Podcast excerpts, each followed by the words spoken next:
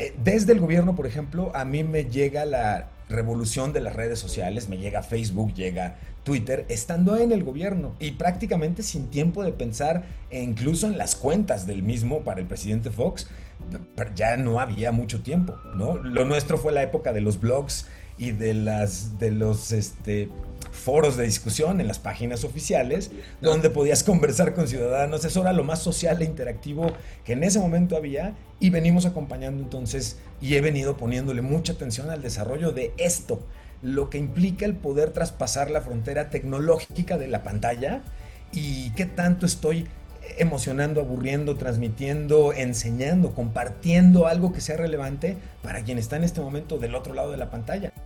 Bienvenidos a un nuevo episodio de Conversaciones DLC, un podcast de lo cotidiano y lo no tanto. Yo soy Efraín Mendicuti y como saben he creado este espacio para conversar con distintos líderes de pensamiento, negocios, educación y cultura en el mundo de habla hispana y compartir con todos ustedes cómo estos líderes con su trabajo, experiencia y ejemplo nos muestran la forma en la que todos nosotros podemos hacer en nuestras vidas de lo cotidiano algo extraordinario. Comenzamos.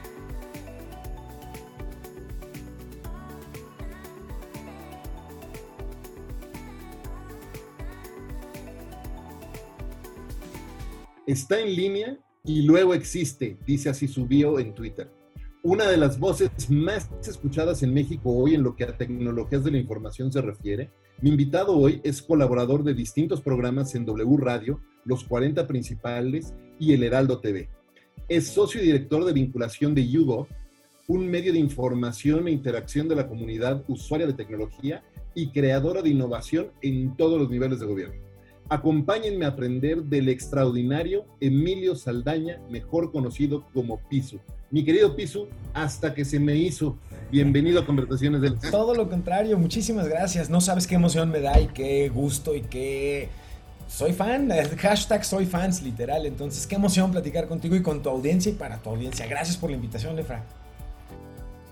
hombre, muchísimas gracias a ti. Me moría de ganas ya de, de tener esta plática, de compartir, eh, platicamos ahorita fuera de micrófonos, compartimos el mismo, el mismo mantra de, de keep sharing, de seguir compartiendo, de, de, ir gestionando este conocimiento, ir generando ese conocimiento juntos. Y, y entonces es, es, riquísimo escucharte cuando estás platicando con la, con la maestra, ¿no? Con, con Gadi, cuando estás participando ahí con, con, con los 40 principales, cuando estás eh, eh, en tu programa en Heraldo TV, cuando estás con, en tu programa con Hugo. Y hay muchísimos temas que creo que podremos platicar y nos podemos aventar un episodio o una, un serial de episodios como de 20 seguro. Pero mira, vamos a empezar por el principio. Y algo que me gustaría mucho es que compartieras un poco sobre tu historia. ¿Quién es Emilio? ¿Cuál es la historia de Emilio Saldaña? ¿Y cómo llegó a Pisu? ¿Quién es ¡Wow! ¡Qué gran pregunta! Y no sabes cómo te agradezco. No me para la bocina y, voy a tratar de hacer un ejercicio que acompañe todo esto de ser sucintísimo. Yo crecí queriendo ser en realidad el siguiente Beatle mexicano. Lo mío era la música, es la música. Soy bajista de corazón y de hobby. Eh, pero en algún momento descubrí lo árido que es el negocio del entretenimiento, particularmente lo difícil que es la vida de los músicos, a menos que seas realmente excelente. Entonces sí, te va a ir muy bien. Y esto me obligó en algún momento, ayudado por mi señora madre, a hacer una confrontación personal y preguntarme si realmente, no obstante, me gustaba muchísimo, me sentía lo suficientemente talentoso en el bajo como para dejar todo, que esa era como un poco la idea, y dedicarme a ser bajista, ¿no?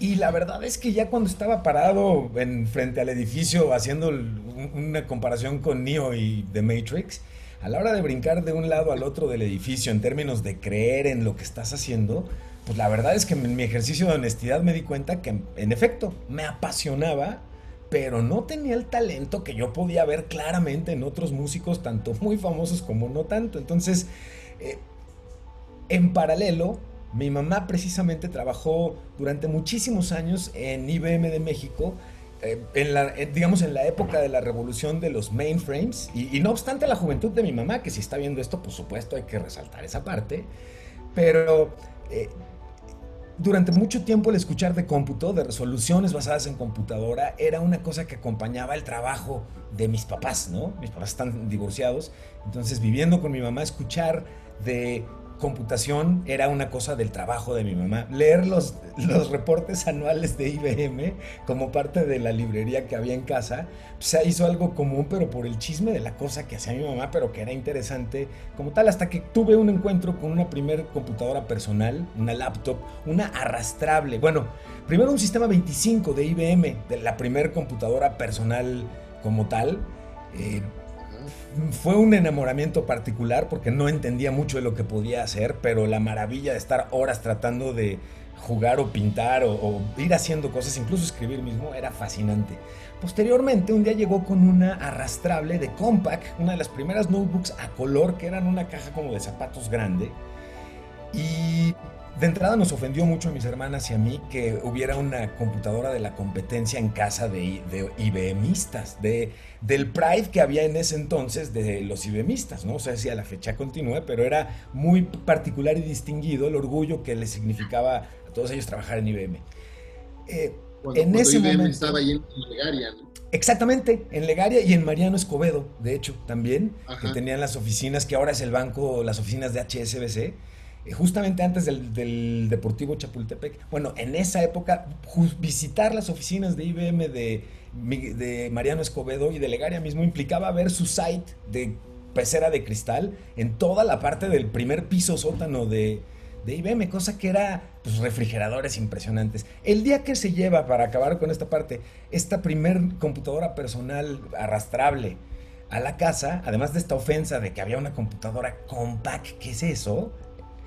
La sorpresa del color, la nitidez, el poder llevarte la compu de un lado a otro y seguir trabajando en ella, no les puedo platicar el nivel de cortocircuito positivo que me provocó en la cabeza. Me comienzo a acercar mucho más a esto.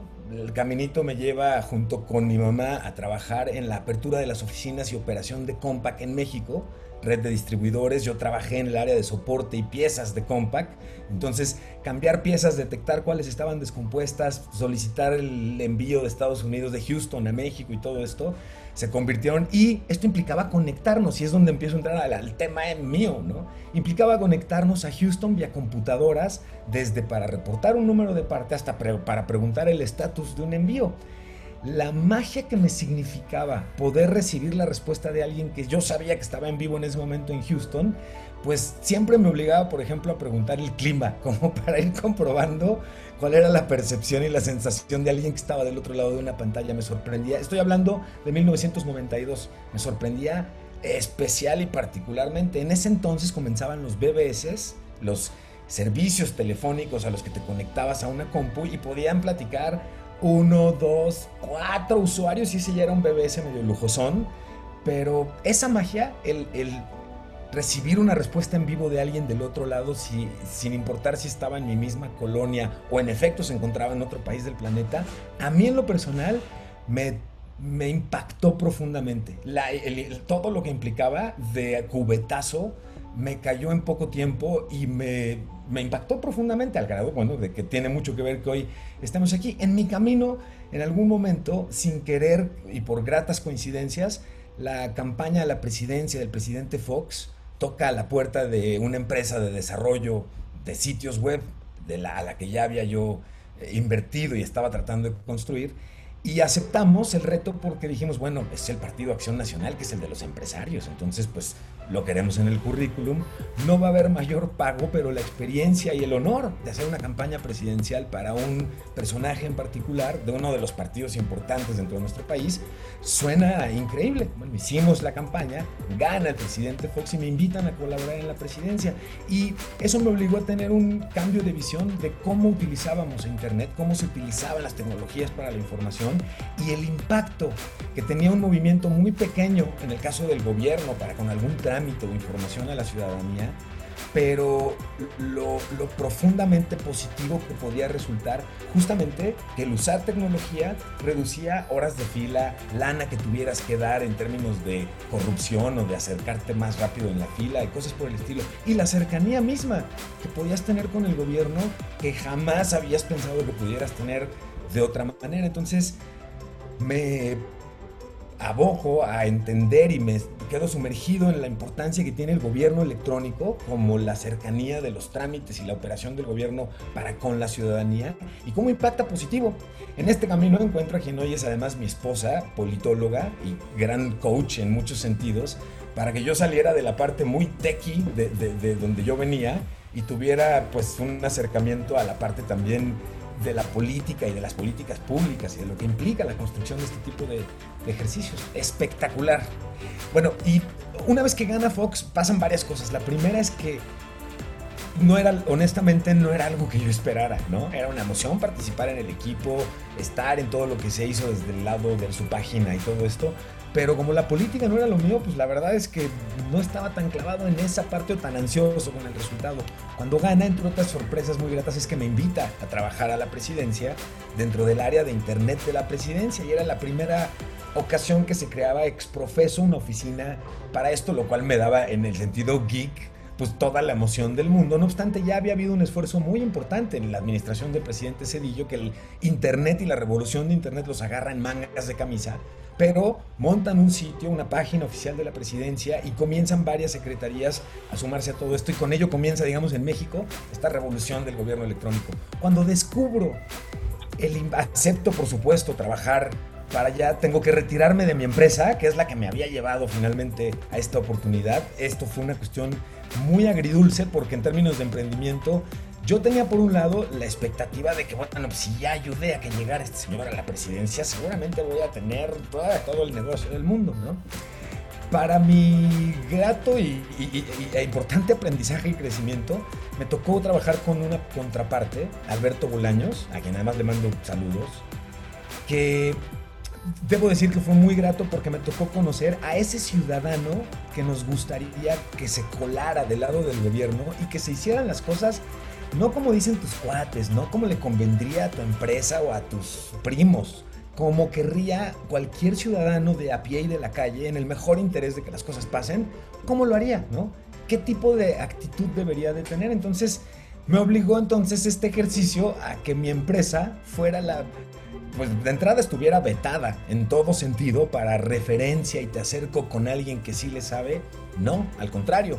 Y la intención fue aprender a encontrar, uno, la solución que el gobierno mismo podía generar y por otro lado, la gran cantidad de empresas tan especializadas que veíamos aparecer y nacer todos los días relacionados con estos temas con, gran, con muchísimo talento. Entonces, eh, fue una experiencia en ese sentido y un aprendizaje espectacularmente grato y finalmente la parte más profunda para mí era el impacto que pude conocer y la rapidez que ello me permitió ver de cuando el gobierno hace un pequeño movimiento en la forma en la que hace las cosas, y en este caso cuando le agregaba lo digital a un trámite, a una fila, a una cosa de corrupción y la podías eliminar porque ya no había intermediarismo, la cercanía misma que te daba un correo electrónico bien atendido por una oficina de gobierno que te contestara el presidente o gente de su equipo, era algo que no sucedía tanto y e, e, eso en particular me apasionó profundamente y reforzó la filosofía con la que yo venía de, redes y de cómputo de, basadas en el compartir. ¿Y compartir qué? Conocimiento como el valor más relevante, la moneda de cambio más relevante que hay, porque en la medida en la que yo descubro cómo hacer algo, lo mejoro y lo puedo compartir para resolverle un problema así de práctico a alguien, hay un círculo virtuoso que de hecho, vaya, la base del código abierto de software libre y en general de la cultura libre que hoy pues, ha permeado en todo el Internet. Entonces, es, para mí fue muy emocionante el ir viviendo desde el gobierno un proceso, eh, desde el gobierno, por ejemplo, a mí me llega la revolución de las redes sociales, me llega Facebook, llega Twitter, estando en el gobierno y prácticamente sin tiempo de pensar e incluso en las cuentas del mismo para el presidente Fox, ya no había mucho tiempo, ¿no? Lo nuestro fue la época de los blogs y de las de los este foros de discusión en las páginas oficiales, donde podías conversar con ciudadanos. Eso era lo más social e interactivo que en ese momento había y venimos acompañando entonces y he venido poniéndole mucha atención al desarrollo de esto, lo que implica el poder traspasar la frontera tecnológica de la pantalla y qué tanto estoy emocionando, aburriendo, transmitiendo, enseñando, compartiendo algo que sea relevante para quien está en este momento del otro lado de la pantalla, ¿no? Y son las 5.34 de la tarde al momento que estamos platicando tú y yo esto en la Condesa, en la Ciudad de México, está entre nubladito y calorcito. Esta magia, compartir y transmitir lo que sentimos, no solamente a nivel bytes y datos, datos, datos, sí que lo somos, pero somos personas, somos emociones, somos decisiones que se comparten. Esa parte es la que me apasiona más cuando hay la oportunidad de platicarla con gente y con audiencia como la tuya, señor. Me, encanta escuchar eso, me encanta que te guste tanto compartir y, hacer esta, nuevamente compartir eh, todo este conocimiento de manera abierta para que la gente lo pueda tomar y de ahí puedan seguir construyendo, ¿no? Y, haciendo esto. Ahora, eh, hablabas ahorita, ¿no? Cuando estabas en, el tema de gobierno digital con, la presidencia de Fox, eh, pues lo más social, las herramientas más sociales y de mayor interacción que existían eran los blogs y eran los chatrooms o los foros de discusión. Los foros de discusión de, un sitio mismo, sí. Ajá, exactamente, ¿no? Y hoy, eh, pues cualquier persona es capaz de hablar y conversar con quien quieras. Eh, en el momento que sea y desde donde estés, ¿no? Y por ahí hay una frase que a mí me encanta que es, somos la, mezcla, somos el resultado de la mezcla de las cinco o diez personas de las que más nos rodeamos. esa verdad, esa verdad era muy fuerte hace unos, algunas décadas cuando pues de quien te rodeabas era la gente de tu cuadra, de la escuela, ¿no? Los, con los que estabas en tu, en tu forma física, ¿no? Sí, sí, sí, cara a cara. Sí, sí, sí. De rodearte de quien sea, de quién se rodea Piso para tener todo este conocimiento que traes a la mesa y que compartes todos los días en tantos foros y, que te has convertido en este referente también en cuanto a, en cuanto a tecnología. ¿De quién se rodea Piso? Me emociona mucho y te agradezco mucho la pregunta. Es como este halago inmerecido más bien, pero eh, procuro, procuro, ¿sabes qué procuro? Procuro sentirme, y no me cuesta mucho trabajo, ¿eh? Procuro sentirme normalmente el tonto en la mesa. Me gusta mucho tener la oportunidad de conversar con gente que admiro muchísimo. El caso de la maestra Barkentin, la oportunidad, y de verdad, aquí pues es que perdonen el guayabazo, pero la oportunidad de platicar contigo, de aprenderte, de seguirte, de ver por dónde estás haciendo tú las cosas, eh, como la maestra Barkentin, como el doctor Pisanti, eh, gente que sea especialista en temas que tienen que ver con ciencia, con tecnología y con comunicación, son particularmente eh, en, materia profesional el tipo de gente con quien me gusta acercarme y buscar conversación. Y por otro lado, me gusta mucho, me considero en, en, tanto en mi vida análoga como en mi vida digital, y quizá eso me ha hecho identificarme con esa filosofía, me considero un hippie digital. Entonces, amo todos los temas que tienen que ver con, con, la forma en la que nos relacionamos, los problemas que hoy estamos enfrentando y que se repiten hacia atrás en el tiempo, pero tenían otro nombre y quizá otra mecánica, pero eran el mismo problema, comunicación y una comunicación que en muchos casos o no funcionó o funcionó tan bien, pero no lo esperábamos de esa forma, que el resultado es completamente opuesto. Y me fascina quedar embelesado, por ejemplo, con gente que esté alrededor del, del, arte. Músicos, por ejemplo, son gente con la que disfruto mucho conversar y que busco también mucho el estar cerca por esta oportunidad de, me fascina, no sé si ubiquen esta sensación, la sensación de ver a alguien que está platicando contigo y casi tener la sensación de que ves transparente en su cerebro todas las bolitas girando. Cuando esa sensación la disfruto mucho y disfruto mucho, por eso decía, ser el tonto de la mesa, porque disfruto mucho no entender nada para que mi siguiente pregunta pueda ser, ok, no entendí nada, pero a ver, explícame por favor, ¿no? Ese proceso de, conversación lo disfruto muchísimo. Mi esposa es una gran amiga y una gran maestra y una gran cómplice en términos de temas y de conversaciones también, por ejemplo, eso es una gran fortuna para mí.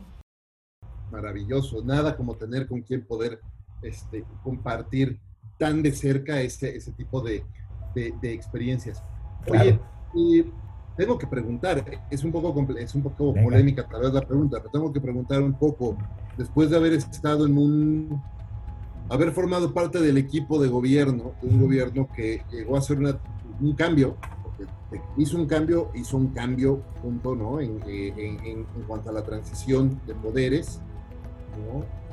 Y, y, Vicente Fox siempre será un personaje muy polémico, sin duda, eh, pero hizo, desde mi punto de vista, lo que tenía que hacer, que era empujar la transición, lo mismo que hizo Ernesto Cedillo y Vicente Fox, y, hicieron ese cambio. ¿no? Después vino otro gobierno muy, muy polémico con, con Calderón, Habemos quienes nos gustó su gestión, hay quienes detestan su gestión, y luego vino otro gobierno que dejó mucho que desear para todos, me parece, pero después, eh, ahora estamos en un gobierno que habla de transformación, habiendo estado en un equipo que realmente hizo transformación y lo que está sucediendo hoy, ¿dónde están, dónde ves tú las grandes diferencias en cuanto a comunicación, información, cómo se están manejando, cómo dónde están los grandes riesgos y dónde están también los grandes latinos, si es que está viendo alguna, algo bien hecho. Híjole, me tocas un botón que no sabes cuánto me, entusiasma. Primero que nada porque mi visión y mi opinión viene directamente desde una visión de un operador de tecnología y de comunicación dentro de un entorno político. Entonces, yo les diría que, por ejemplo, para mí la experiencia de haber trabajado de cerca con un presidente creo que está siendo muy parecida a la experiencia que estamos teniendo la ciudadanía hoy día de estar viendo todos los días a un presidente eh, y ver cómo va cambiando en el tiempo, ¿no? Con el presidente Fox, cuando estaba en campaña, la oportunidad de comer pizza y sentarte a platicar con él y escuchar qué quería y cómo lo quería, era parte de lo que emocionaba mucho y que caracterizó incluso mucho a su equipo de campaña y a su gabinete en general al principio la cohesión que había porque había un convencimiento de que había cierta visión en este, eh, esta presidencia gerencial, ¿no? Que era un poquito decir, bueno, sí, es que pongámosle un poco el orden que hacemos en, una empresa cuando algo no sirve, eh, de un paso del 1 al 5, ¿qué es lo que se descompuso? Pues el paso 2, pues quiten un 2 y tráiganse otros 3 2 para probarlos y nos quedamos con el mejor 2. Ya funcionó, ya, ah, perfecto, siguiente cosa, ¿no? Esa visión de hacer cambios más contundentes y rápidos dentro del gobierno, quizás parte de lo que a mí me entusiasmó mucho cuando la posibilidad de trabajar dentro de la presidencia implicaba hacer Internet, pero además hacer Internet para empezarse a vincular con las secretarías y ver cómo estaban trabajando. Sin embargo, en mi, proceso particular empecé comiendo pizza en los equipos de campaña con el, entonces candidato, de encontrarte al presidente caminando en los pinos y te saludara y te preguntara cómo iba la página y cosas por el estilo, a un presidente que jamás volvimos a ver a partir del año 3 de la administración, en mi caso particular, que perdimos este, yo perdí este derecho de picaporte porque ya era un presidente que estaba enojado con los medios de comunicación porque solo lo atacaban, porque solo lo criticaban, porque solo estaban viendo cuando se equivocaba y cuando hacía las cosas mal, cuando su amor por México era lo que lo impulsaba. Y, esto eh, provocó en algún momento algunas de nuestras personas en la audiencia quizá lo ubiquen, un desplegado del equipo de comunicación y del equipo en general del gabinete del presidente, pidiéndole que rectificara y que pusiera atención y que estaba haciendo oídos sordos a lo que la gente en general estaba diciendo. El resto, pues, ¿qué les cuento? Es historia, ¿no? Es el haber concluido una administración con mucho orgullo de haber trabajado ahí, por supuesto, pero a pesar de la certeza de saber que los objetivos principales por los que habías con mucha emoción dicho, yo me lanzo para allá, pues al menos en su caso sí habían cambiado radicalmente, pero eh, esa fue parte de una lección bien interesante, que fue decir, bueno, a mí lo que sí me ayudó este ejercicio fue encontrar por dónde yo sí siento en el corazón y en el estómago esta cuestión de levántate, haz, estudia, entiende, comparte, estudia, comparte, estudia, comparte, que hoy me tiene aquí sentado platicando con ustedes. Eso lo agradezco muchísimo. Pero si eso que les platico les hace cualquier tipo de referencia a la situación que estamos viviendo el día de hoy, por ejemplo, pues es, es, similar, es esta sensación de frustración, de darte cuenta que no están escuchando, ¿no? que ya están más bien clavados en, en, en una cosa más particular y entercada que en el seguir analizando eso que los llevó a, que la gente los pusiera en donde estaban, ¿no? Es este, es súper interesante y a mí a veces cuando me preguntan eh, qué es lo que más me gusta del trabajo que hago en mi, yo, digo que yo, yo, tengo, tengo mi trabajo y tengo mi labor. Mi trabajo es mi trabajo Twitter, ¿no? Es mi trabajo en Twitter, sí, sí, sí. soy empleado de Twitter y eso es lo que paga las cuentas, ¿no? Y mi labor que es eh, comunicar, compartir a través de, estos podcasts, a través del blog y otras cosas, ¿no? Y, y, a mí cuando me preguntan de mi trabajo, no, es que es muy polémico porque entonces ahí están los que dicen que sí, los que dicen que no, y los que dicen que sí, los que no les Entonces, pues sí, ¿no? Pero entonces yo siempre lo, que les comento es, imagínate que todo lo que está sucediendo hoy en el mundo, con lo que estamos viviendo, no tuviéramos el acceso a la información que tenemos hoy gracias a esta plataforma, gracias a las plataformas sociales. imagínate ir de ciegas, imagínate lo cómo habrán vivido generaciones pasadas, las pandemias que ya ocurrieron en el pasado. Claro. Sin información, sin saber qué estaba diciendo quién, y ahora nos quejamos que si la cuenta está mal y si la cuenta es menos o es más, o las faltan dos semanas o falta una, o que si la máscara o no la máscara. La realidad de las cosas es que, claro, tenemos que aprender a filtrar la información y a generar un criterio para, para entender de acuerdo a nuestros ideales y de acuerdo a nuestras convicciones, eh, crear un criterio y bajar las cosas. Pero la información ahí está y me parece que es súper enriquecedor. Y eso hace unos años simplemente vivíamos ciegas a lo que aquellos medios que estaban de alguna manera con, cierta censura Híjole, acabas de describir magistralmente algo que es uno de mis conceptos favoritos. ¿Cómo cambiamos y cómo, cómo pasamos de la frase de quien tiene la información tiene el poder, y en efecto en su momento así sucedía, y cuán anquilosada y vieja y desgastada suena hoy, porque en realidad hoy quien tiene más bien múltiples fuentes de acceso a información y con base en ello puede generarse una opinión informada que además puede compartir, entonces tiene el poder, ¿no? El copy pues, está más largo, pero me encanta porque dibujas, retratas magistralmente cómo está cambiando, cómo está evolucionando la manera en la que digerimos conocimiento y compartimos conocimiento en forma de todo, desde noticias, sucesos, hasta conocimiento organizado, ¿no? Ahora, déjame ir por el otro lado, ahora el otro lado de la moneda. Una de las grandes desventajas, me parece, voy a ser muy autocrítico de, de la industria en la que nos movemos, es que a nivel social, a nivel emocional, a nivel psicológico también, una de las desventajas de las plataformas sociales es que han generado una, me parece que han generado una tremenda adicción a dos cosas, la instantaneidad y la validación o poner nuestra validación en las opiniones de otros.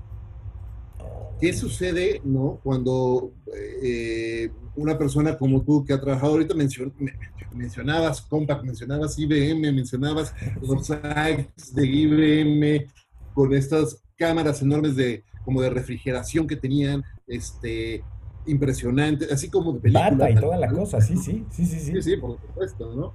Bueno, todo el mundo nos acordamos, bueno, no todo el mundo, pero los que tenemos de cierta edad hacia arriba nos acordamos del traje, corbata roja, traje azul, camisa blanca sí, sí, sí, claro. ¿no?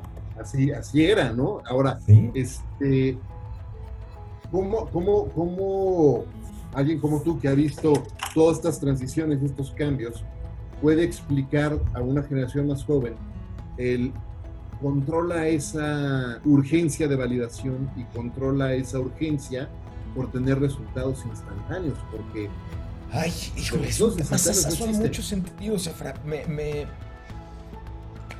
Primero que nada, lo que quizá a mí me gustaría en todo caso transmitirles, y es un ejercicio que trato de hacer constantemente, es hacer conciencia de cómo, como sociedad conectada, sociedad de la información, quienes hoy estamos interconectados y lo hacemos de manera cotidiana, es un privilegio, sí, querríamos que le llegue a todo el mundo, claro, de eso se trata justamente pero quienes ya hoy tenemos este privilegio y este acceso, también vivimos un acceso muy particular y es un acceso a una conciencia digital que se acerca lo más posible a lo que desde siempre hemos pensado como esta conciencia colectiva, nada más que hoy está materializada digitalmente en, términos de replies, de troleos, de respuestas, de grandes preguntas, de grandes fuentes o lagos de información que lejos de darte más conocimiento te abruman, te confunden y te hacen bolas, ¿no? Son como este tipo de atracciones engañosas.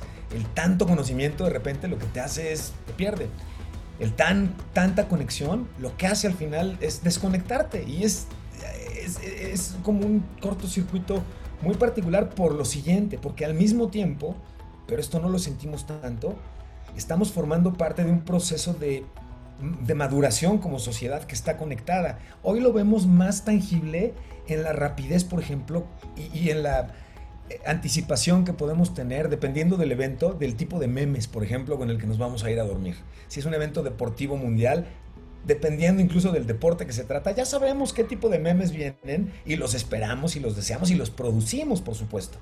Pero chequen lo siguiente, este es un retrato que voy a tratar de hacer muy rápido, pero vean cómo ha ido cambiando en el tiempo en eventos enormes para, la, para, para todos nosotros, eh, la forma en la que estamos compartiendo emociones y conocimiento. Cuando se dan las elecciones de Obama, las primeras elecciones, y él gana, lo gana apoyado en una campaña que, entre otras cosas, hizo un profuso uso de las redes sociales, pero yo le llamaría a esa la era honesta del uso de las redes sociales, en el sentido de que Obama lo que hizo fue explotar correctamente el significado de un like, de un share, de un RT, ¿no? Significaba endorsement, significaba apoyo, significaba tomo este texto y lo hago mío y lo acompaño de otro que va como vistiendo, ¿no? Por eso le llamamos la era honesta en este sentido de las redes sociales. Y así gana una elección.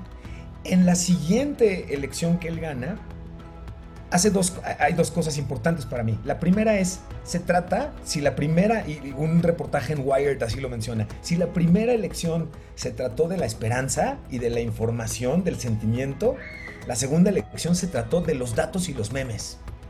En esa segunda elección ya había una conciencia de cómo construir redes de apoyo para las donaciones, que cada quien iba a forma de, en forma de app con la gamification. Si están oyendo de fondo a mi hijo Diego de cuatro años, les, les ofrecería una disculpa, pero la verdad es que estoy como en modo ya comfortably numb de sucede, no lo podemos detener ni evitar. Continúo, perdónenme. Eh, entonces, primeras elecciones, true, that, true feelings Siguientes elecciones, data y memes. Ya había mucho mejor inteligencia en ese sentido. Pero ojo, siguientes elecciones, las de Trump. Se trata de un ejercicio en el cual Trump llega y rompe con todas las listas de los to-dos, toma las listas de los don'ts y las lleva a pie juntillas. Ofende, miente, ataca, denuestra, eh, hace todo lo que uno le diría a cualquier persona que no debería de hacer en redes por temor al suicidio digital y gana las elecciones y se convierte en un presidente hoy que está llevando a cabo una presidencia a base de tuitazos. Y metamos en este sentido, dentro de estos eventos, las elecciones aquí en México. Las elecciones que vimos con un Enrique Peña Nieto que sufrió los primeros, las primeras conexiones de los troleos análogo digitales desde Masa en la Ibero, que lo encierra en un baño literalmente, pero Masa en las redes que da cuenta en vivo de lo que está sucediendo y a partir de ahí jamás deja de hacerle escarnio al respecto. Y después veamos qué es lo que sucede con la presidencia, con la campaña de Andrés Manuel López Obrador. Si algo me parece que hizo muy bien y que lo diferenció de esto y, nos da cuenta de cómo está madurando la cosa social, digital, es que esta se trató más bien de una campaña de escuchar y de decirnos en consecuencia de lo que habían estado escuchando, de entender el malestar en grupos que había y generar discursos con los que nos identificábamos. Y no es un estilo Cambridge Analytica, fue literalmente el cambiar el tono que era el de comunicar, comunicar, comunicar, a escuchar, escuchar, escuchar, comunicar. Escuchar, escuchar, escuchar, comunicar.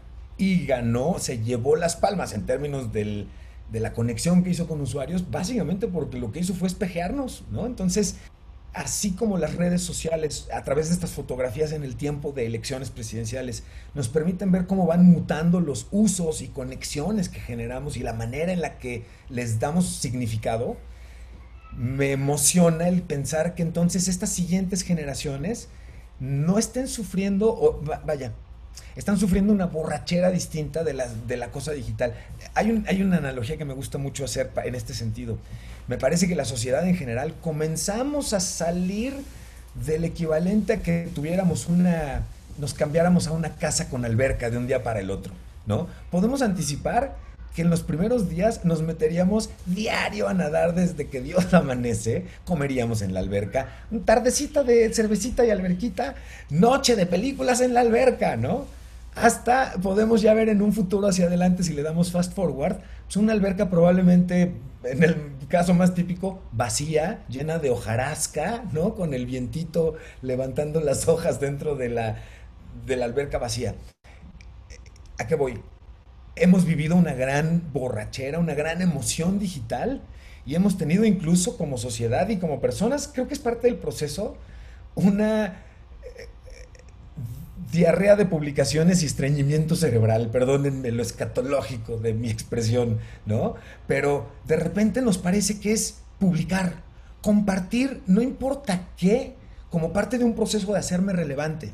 Y después hay quienes creemos que lo que vamos descubriendo es cómo encuentro mi posición, que cambia constantemente, dentro de las conversaciones digitales. No sé si es más, este, sabiendo que platicaba contigo, rescaté un slide en particular que me, que me encanta. Por esto, todos fungimos dentro del entorno digital. Déjame, perdón, este, todos fungimos dentro del entorno digital como o realizamos una de estas tres principales acciones, según yo, pues, ¿no? Somos conectores de temas, de organizaciones, de personas, de cosas que se pueden encontrar unas a otras, cuentas mismas. Somos gestores, igual, de ideas, de proyectos, de datos, de recursos, de contactos. Preguntamos quién tiene, ah, o encontramos quién tiene, y después decimos quién necesita, quién necesitaba, y vamos preguntando, oye, tú podrías ayudarme con este dato. Es ese usuario que nos dice en un sitio, oigan, qué padres gráficas, pero no podrían poner la versión CSV para bajarla, ¿no? Gestamos normalmente nuevas cosas que podían requerirse. Y todos fungimos como referentes. Esto es acciones que están en switcheo constante, dependiendo de con quién y en dónde y en qué momento estamos interactuando. Pero el reconocer en qué momento estamos fungiendo como conector o como referente o como gestor en una misma conversación incluso, me parece que es un tipo de habilidad que es interesante que podamos desarrollar, porque entonces entendemos mejor dónde podemos enriquecer el conocimiento que se está generando de manera global, desde un chat grupal con tus amigos hasta una reunión de trabajo para planear cómo queremos dominar al mundo el año que entra, ¿no? O el siguiente cuarto. Y algo lo que, habría que hacer doble clic en ese sentido es que eso no se limita a gente que trabaja en esta industria. Eso de ser un gestor o un creador o un referente es un rol que puede jugar cualquier persona independientemente del oficio o profesión que ejerza, ¿no? Y donde esté trabajando, eh, cualquier, un, hoy por hoy, ¿cuántos médicos no están siendo creadores, organizadores, gestores, referentes ¿no? Eh, eh, y por todos lados. De hecho, fíjate que ahorita que comentaste esto, me, me, quizá me gustaría tocar rapidísimo este tema, si tú estás de acuerdo. Quizá me gustaría tocar rapidísimo la este oportunidad de conversar contigo, pero en medio del evento que estamos viviendo como humanidad, me parece irrelevante que no sea particularmente, o que no se pase de ambicioso de mi parte, pero el poder dejar huella de que esta conversación se está llevando a cabo en medio de una crisis mundial como jamás habíamos pensado que iba a suceder, una. Dos, que como mexicanos estamos, estábamos acostumbrados a, ese, a esa filosofía del ya merito, incluido cuando ese ya merito implicaba el ya merito te lleva, porque se va a poner bien feo, estábamos muy acostumbrados a Uf, la libramos, por poquito, pero la libramos. O nos fue muy mal, pero nos levantamos muy rápido. No habíamos sido testigos como sociedad a nivel mundial, pero lo vemos hoy en nuestro país mucho, y nuestra generación, y la de nuestros hijos, de un cambio tan grave y tan profundo que lo que muchos de nosotros veníamos ondeando y tratando de vender, digitalizar, transformar digitalmente muchos de nuestros entornos, se diera de un día para otro y aunque podíamos prever algunas de las consecuencias e impactos no tan positivos que esto puede tener o podía tener, hoy lo vemos con una velocidad que a mí particularmente me, tiene impresionado, impactado y tratando, ¿sabes? Como de los primeros días del encierro y de toda esta situación, me pasó algo muy peculiar. Me encontré víctima del mismo efecto de miedo y de como de angustia, de saber en realidad qué está pasando, pero ya estamos todos encerrados en la casa y ahora cómo le vamos a hacer para movernos y cómo le vamos a hacer para conectar y para avanzar. Y en algún momento, se los prometo, en mi propia preocupación la idea era, bueno, ¿y cómo digitalizar el negocio? Si tan solo conociera a alguien que se dedicara a... Y me recordó al reportero este que encuentra su coche con el árbol derrumbado, que es como de, ah, caray, si es el mío, ¿no? Pues me pasó eso un poco, fue el, ah, caray, sí soy yo y esto es lo que yo he pedido durante toda mi vida profesional. De esto pedía mi limosna, de esta oportunidad de decir, de verdad, haz el cambio, cierra los ojos y no nos reunamos. Pícale a esto que dice zoom.us y nos reunimos cinco minutos, te comparto mi pantalla y la ves, ¿no? El haber logrado ese cambio o el haber más bien sido impactado por el requerimiento de este cambio, a mí me tiene muy impresionado porque mi hija de 8 años, bueno, se los cuento rapidísimo, mi hijo de 4 años que recibe de la guardería en la que estudia o estudiaba, ya este año parece que ya se acabó, no se trata de ninguna, por, por favor, de ninguna guardería super fifi, ni mucho menos, al contrario, ¿no? Bueno, pero de esta guardería, para la parte de papás que dijeron, sí, sí tengo pues algún dispositivo en donde recibir correo y donde conectarme si fuera necesario, les quiero decir que mi hijo de cuatro años recibe a la semana cerca de 40 correos dirigidos a él con instrucciones para sus actividades. Cuatro años, primero de segundo de kinder, ¿no? Y dentro de esos 40 correos, tres o cuatro vienen dirigidos a papitos y mamitas. Les pedimos nos ayuden con, ¿no? Que yo veo eso y siento que me jalan de las patillas porque digo, oigan, a ver, auxilio, ¿no? Lo que quiero, a lo que quiero llegar es, es muy importante para todos nosotros hoy estar completamente alertas. El beneficio que tienen las tecnologías para la información es inmenso, es maravilloso. Sin embargo, los riesgos que implica el no conectarnos de manera adecuada, no cuidar nuestros datos, no cuidar nuestra información, yo creo que lo englobaría en eso en general, eh, sí puede resultar evidentemente en circunstancias que no sean tan gratas. Y cuando hoy nuestros hijos, por ejemplo, se ven obligados a interactuar en plataformas de videoconferencias para poder tomar clase, porque qué buena cosa, pero tu escuela no implementa ningún tipo de acciones alrededor de hacer de manera tan integral la interacción que se hace en línea como se llevaba a cabo en lo análogo y lo entendemos. No era como para que estuvieran listos, pero vaya, lo que quiero resaltar es que los esfuerzos que hay hoy para que esta digitalidad que nos ha permeado de manera tan brusca produzca al final del día que lo que quede sean más cosas positivas que negativas, implica mucha atención y un esfuerzo muy consciente de la mayoría de quienes no trabajamos directamente con todo esto, si aún los que trabajamos directo con esto siempre nos damos cuenta de lo importante que es poner atención, me fascina el efecto de que hoy usamos una plataforma como Zoom, que hasta hace unas semanas era un servicio y una herramienta de videoconferencias. Hoy, me gustaría su opinión, podemos por supuesto considerarla más bien, ha hecho una transición a red social Hoy el hacer videoconferencia es un acto de red social como hacemos nuestros selfies en Instagram o cotorreamos en Twitter. Ya no es una herramienta de, es una red social. Entonces, imaginen, veía ayer justamente, Efra, el valor que tiene hoy Zoom como compañía en unas semanas rebasa varias veces el valor de las siete aerolíneas más grandes del mundo. y además, la analogía en este momento no podía ser más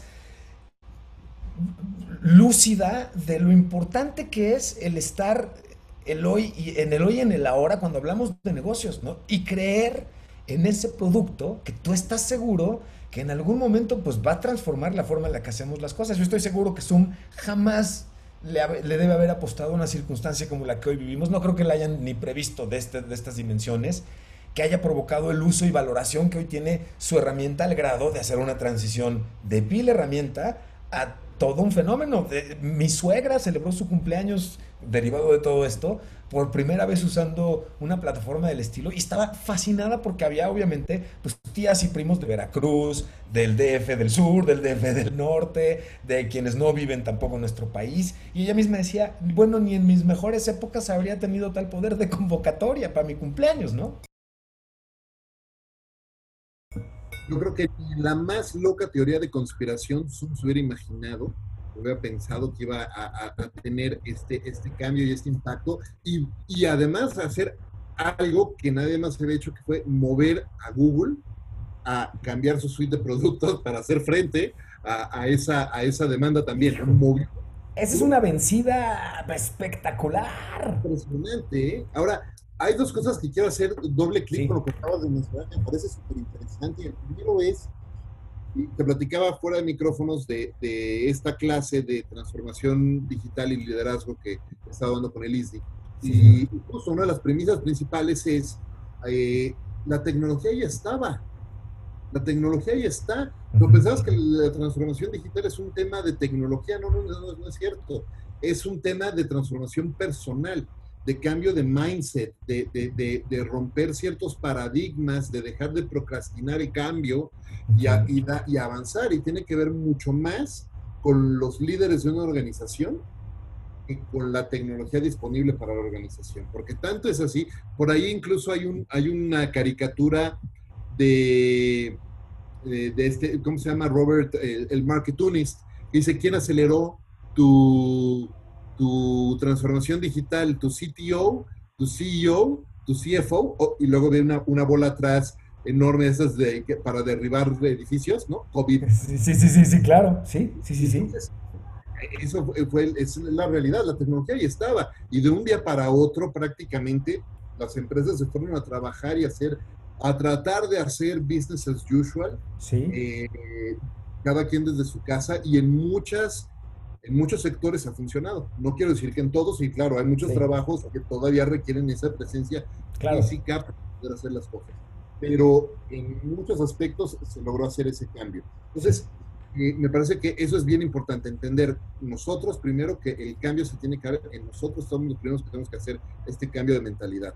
Segundo, y algo que mencionabas con los niños, es que justo, ¿no? Y eh, los niños hoy me parece que están aprendiendo una serie de habilidades que se guardaban para que los aprendieras cuando estabas en, llegando a la preparatoria o en no sé, mediados de la preparatoria, la universidad y hoy tu hijo, cuatro años, está aprendiendo eso y ahora será gran parte de responsabilidad de los padres y de los maestros enseñar las mejores prácticas de seguridad.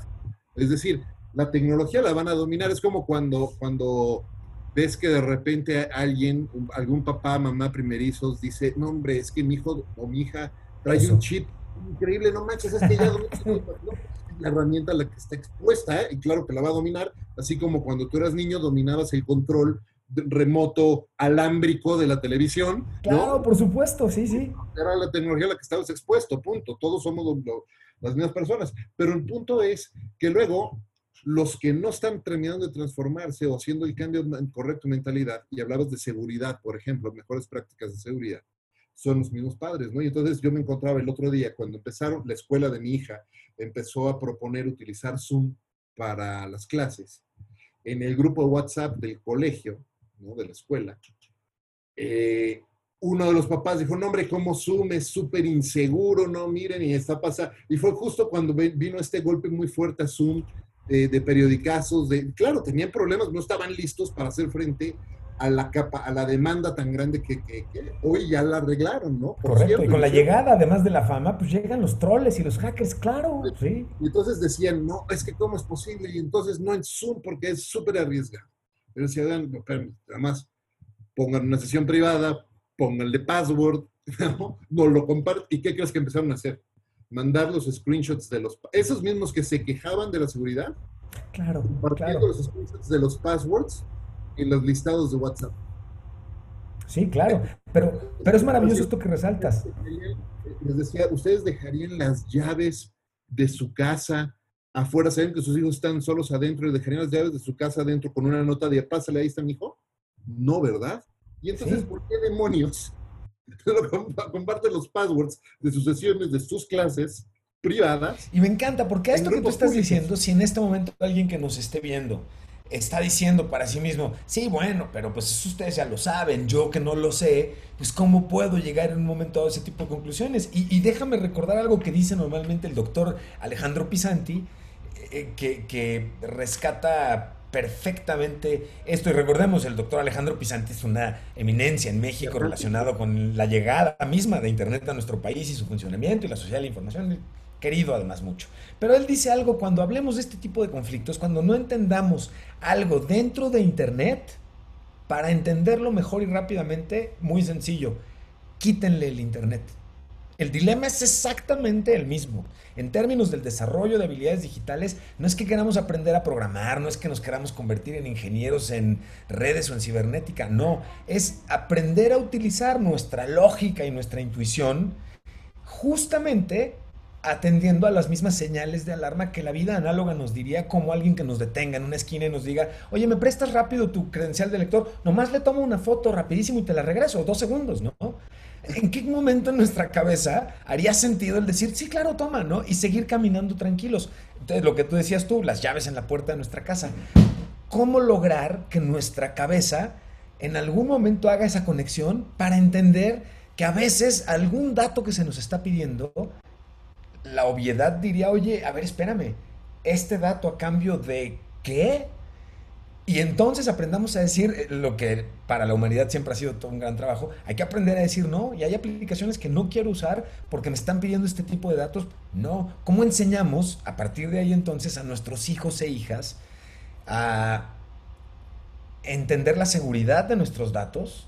Justamente como bien decías tú, señor, como una de las capas intrínsecas con las que operan ya comúnmente. Sí puedo, no debo, no quiero, ¿no? Que esto es bien importante porque hoy lo que vemos es que hay una gran cantidad de riesgos como papás, como mamás. Estamos, por supuesto, inquietos en ese respecto, ¿no?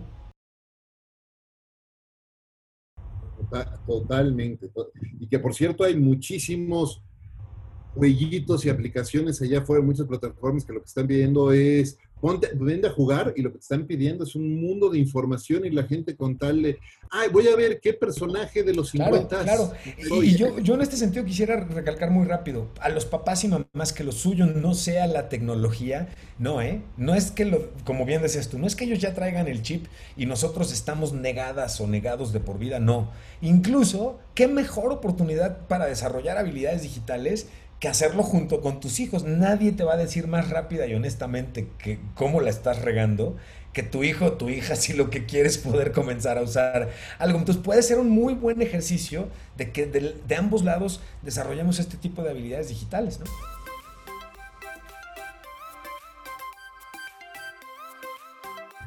déjame cambiar de, déjame cambiar de, canal déjame hacerte tres preguntas. hacerte tres preguntas la, primera es. La, primera es. Hoy levantan la levantaran eh, el semáforo verde y ya puedes salir y te ponen el DeLorean afuera de tu casa. ¿No? ¿Te acuerdas del DeLorean? ¿No? Y está el. Por, supuesto, Marty. Está Dr. Brown. Eso es todo. El DeLorean allá afuera. Sí. Eh, y pudiera regresar a ver a, Emilio de hace 20 años? O, a, qué Emilio buscarías? ¿Al de hace 10, al de hace 20, al de hace 30? ¿Y qué le dirías? Híjole, sin duda alguna buscaría al Emilio de hace 30 años y le diría, aprende programación. Haz lo que quieras adicional pero aprende programación. Dedica, o sea, dedícale un gran espacio de tu cerebro a programar. Y luego me, y me lo agradeces en 30 años que platiques con Efra.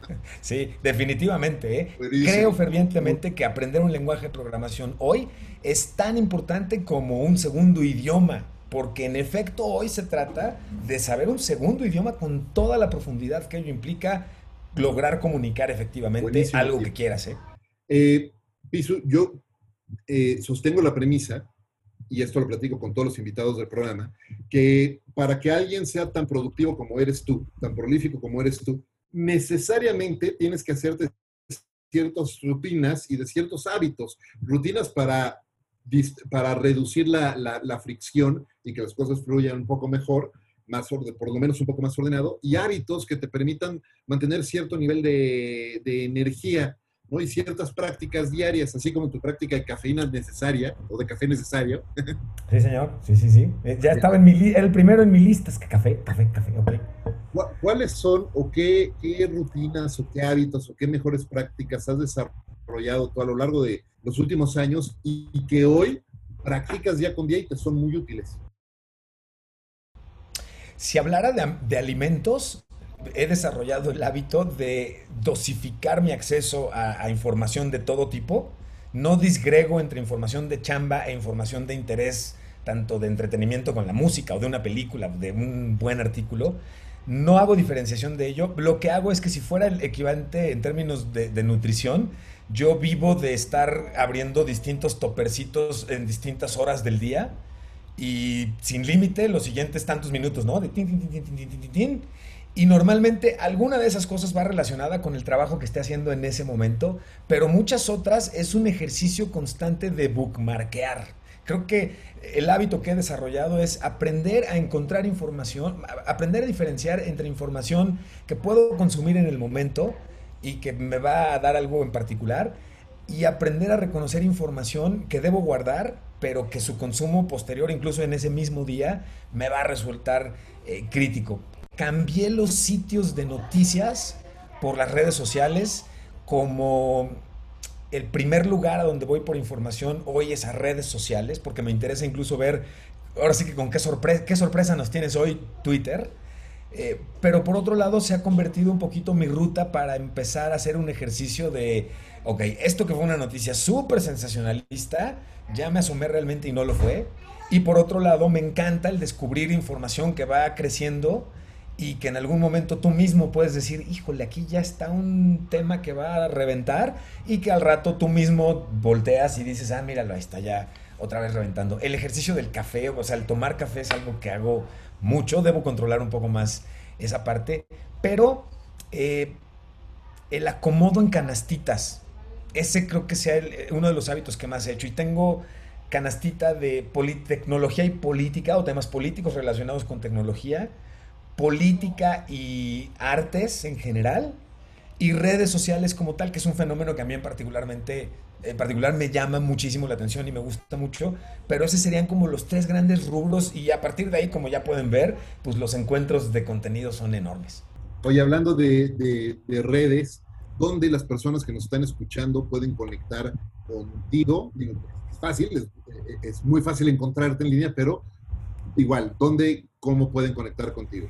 Estoy en redes sociales como Pisu o como El Pisu con Z. En Twitter particularmente estoy como Pisu con Z y de verdad que será un gusto hacer contacto con ustedes y con tu audiencia y conversar y intercambiar. Incluso algo que disfruto mucho, el intercambiar lecturas de Pisu, a ti que te gusta este tema, chécate este artículo, chécate esta nota, chécate este libro. Es algo que disfruto muchísimo y en la medida de lo posible me encanta cuando uno tiene la oportunidad de decir ya sé qué libro tienes que leer porque eso que te gusta a ti, hagámoslo. Hay algo que quisiera compartir, Efra, muy rápidamente para aprovechar la impresionante audiencia y la calidad de la audiencia que te sigue.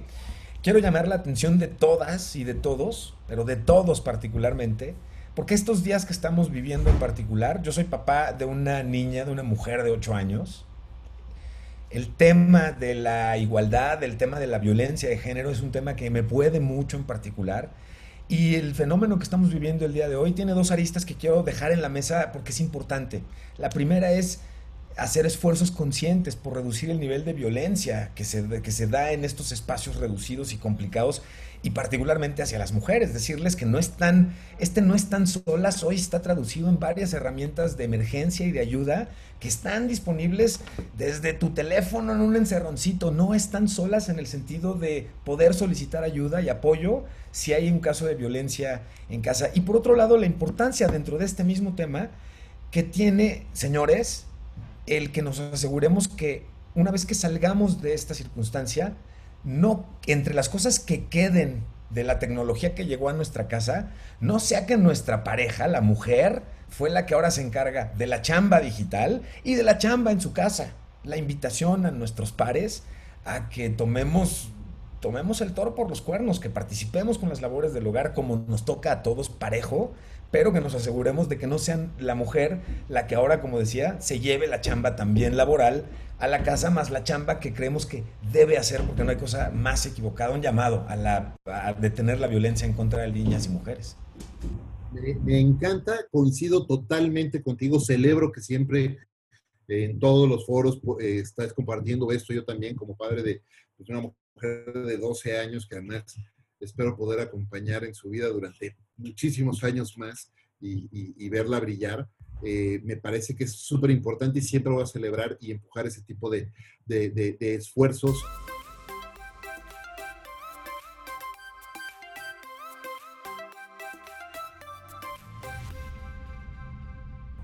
La premisa principal de este podcast es compartir con la gente que nos cómo líderes como tú hacen en sus vidas de lo cotidiano algo extraordinario. Así es que te pregunto, ¿qué es para ti y cómo hace Piso de lo cotidiano algo extraordinario? Híjole, qué bonita pregunta, porque me da emoción poderla responder. Constantemente me trato de hacer consciente de la relevancia que tiene eso que estoy haciendo, para qué lo estoy haciendo y el momento, la trascendencia que tiene el momento en el que lo estoy haciendo. Y, eso da siempre oportunidad. Soy alguien a quien le gusta mucho el servicio al cliente. Soy una persona que me gusta reconocer desde la diferencia en tomar una decisión de compra hasta cuando reconoces a alguien en particular. Me gusta mucho reconocer el esfuerzo que hay por hacerte, por completarte una experiencia, la que sea, pero que está basada en este agradecimiento mutuo que hay entre quien consume y quien provee. Y cuando eso hacen un arte de ello, a mí me fascina reconocerlo. Entonces, trato de ser lo más seguido posible, consciente de qué estaría esperando la otra parte que está del otro lado, eh, recibiendo algo que vaya yo a entregar y, qué tanto puedo acercarme a ello. Obviamente esto genera, además, déjame decirlo, por supuesto, por supuesto que es agridulce, porque esto te hace también muy consciente, muy seguido de cuánta distancia hay entre lo que tú querrías poder ofrecer y lo que muchas veces por distintas circunstancias terminas ofreciendo. Y esto siempre ayuda, eso sí, a aprender, pero me gusta estar consciente de que si eso que estoy haciendo tiene relevancia, ¿dónde puedo ayudar a darle más relevancia? Porque se siente bonito. Absolutamente, lo creo, lo escucho, te escucho decir eso y lo creo y lo veo porque siempre la gente se queda con algo muy bueno de ti. se ve que no estás buscando el que, que, se queden contentos conmigo, sino que se queden contentos con lo que estoy haciendo por ellos, que es muy distinto. Ay, pues qué bonita forma de interpretarlo, señor. Sí, exacto, así, así, eso, eso, eso diría el chavo del 8. Te, felicito. Antes de despedirnos, quiero, quiero agradecerte nuevo por haber hecho el espacio y hacerte un reconocimiento, amigo, por el extraordinario trabajo que haces todos los días comunicando, eh, ayudando a la gente a entender mejor esta tecnología, eh, a convivir mejor con la tecnología, a convivir mejor, a entender mejor cómo la estamos usando, cómo la gente está eh, interactuando con eso. El trabajo que haces todos los días en estas distintas colaboraciones que haces es extraordinario y te felicito muchísimo por eso. Muchas gracias por ese trabajo. No, todo lo contrario, te agradezco muchísimo y bueno, es que lujazo poder participar en este tipo de, de dinámicas. Me emociona muchísimo y lo agradezco con el corazón, señor. Igualmente, te agradezco muchísimo, Piso, por habernos acompañado y también les agradezco muchísimo a todos los que nos están escuchando. Eh, recuerden, este es un programa semanal, así es que si no lo han hecho ya, suscríbanse al mismo y compartan este y todos los episodios de Conversaciones DLC, porque estoy convencido de que entre sus familiares, amigos y colegas, hay muchas personas que se pueden beneficiar muchísimo de las grandes lecciones que grandes líderes como Pisu el día de hoy nos están compartiendo. Muchísimas gracias a todos, muchísimas gracias como siempre a Ricolto Café, el mejor café de México, por acompañarme en esta aventura de vida todos los días. Gracias Pisu de nuevo. Eh, muchas gracias, yo soy Efraín Mendicuti, esto es Conversaciones DLC y los espero en el siguiente episodio. Hasta la próxima.